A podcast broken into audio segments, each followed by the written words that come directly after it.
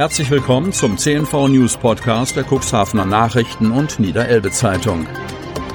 In einer täglichen Zusammenfassung erhalten Sie von Montag bis Samstag die wichtigsten Nachrichten in einem kompakten Format von sechs bis acht Minuten Länge. Am Mikrofon Dieter Bügel.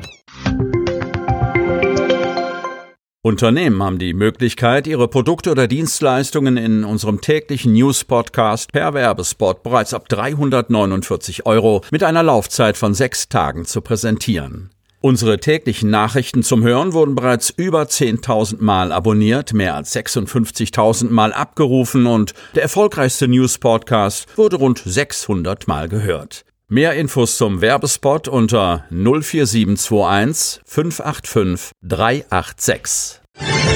Sonnabend, 14.08.2021. Inzidenz sinkt vierten Tag in Folge. Kreis Cuxhaven. Trotz der vollen Strände im Kreis Cuxhaven ist die Corona-Inzidenz erneut gesunken. Am Freitag meldet der Corona-Lagebericht eine neue Infektion für den Landkreis.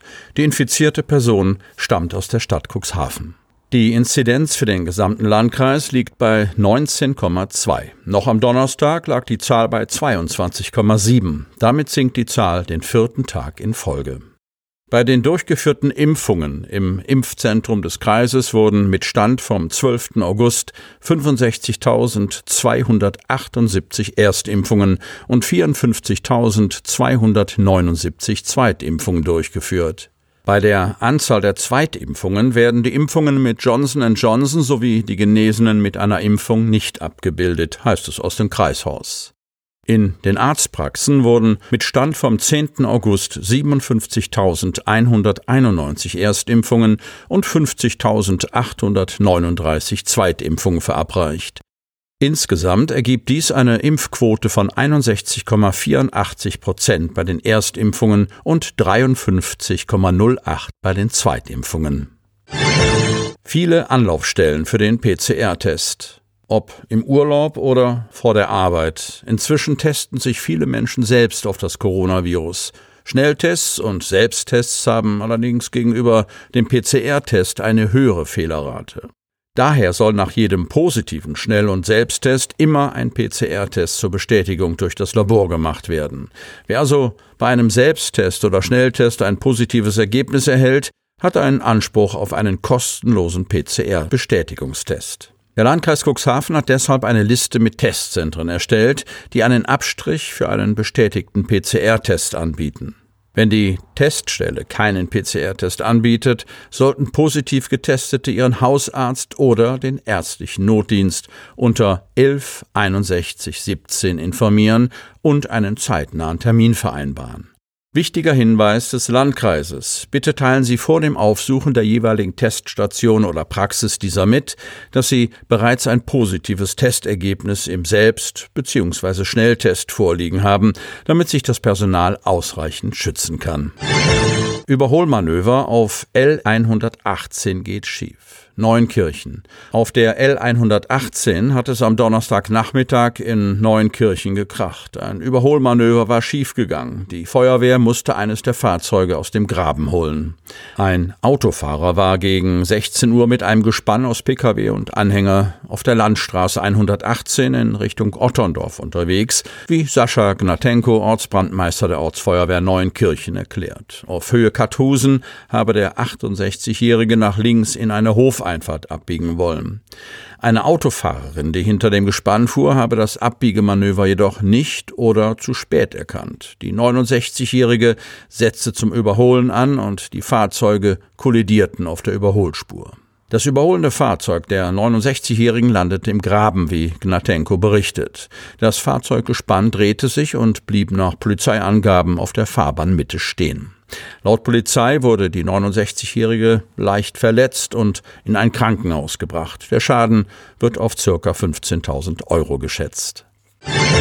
Badeverbot bleibt weiterhin bestehen. Hemmer Otterndorf. Das Badeverbot im Heidestrand Bad Hemmoor bleibt wegen Befalls mit toxinbildenden Cyanobakterien, sogenannten Blaualgen, weiterhin bestehen. Dies teilte Stefanie Bachmann, Pressesprecherin des Landkreises Cuxhaven mit. Die Algenblüte ist dort in vollem Gange, sagt die Kreissprecherin.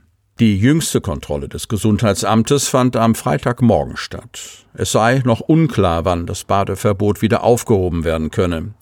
Sollten sich die Algen spontan zurückbilden, würde eine Meldung seitens des Bademeisters vor Ort an das Gesundheitsamt erfolgen.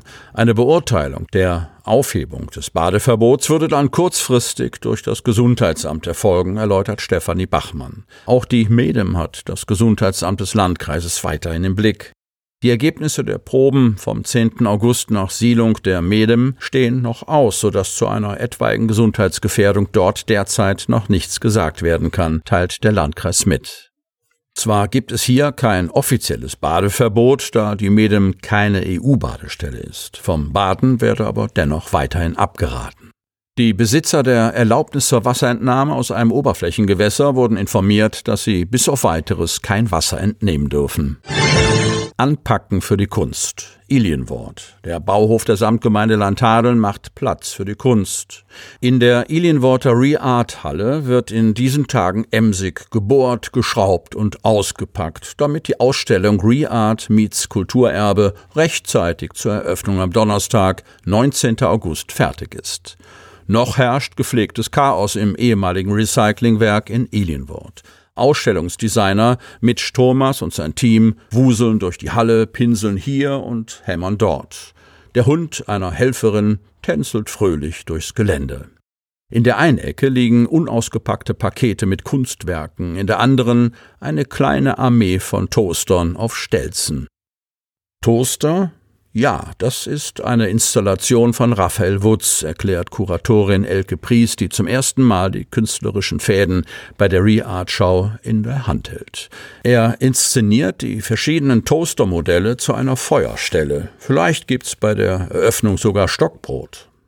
Was ist Kulturerbe und wie gehen wir damit um? Darum wird es in der groß angelegten Kunstschau gehen.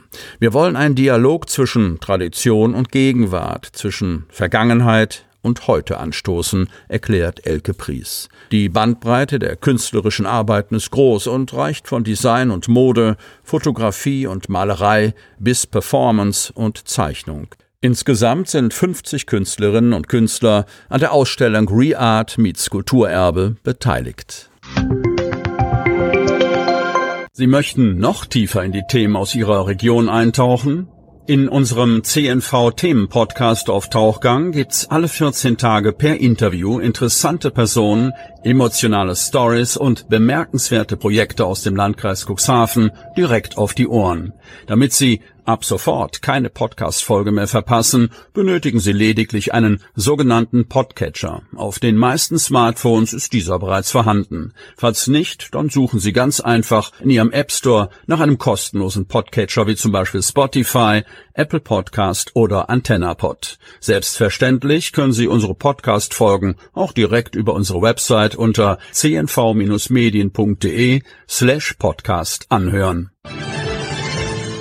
Sie hörten den Podcast der CNV Medien, Redaktionsleitung Ulrich Rode und Christoph Käfer.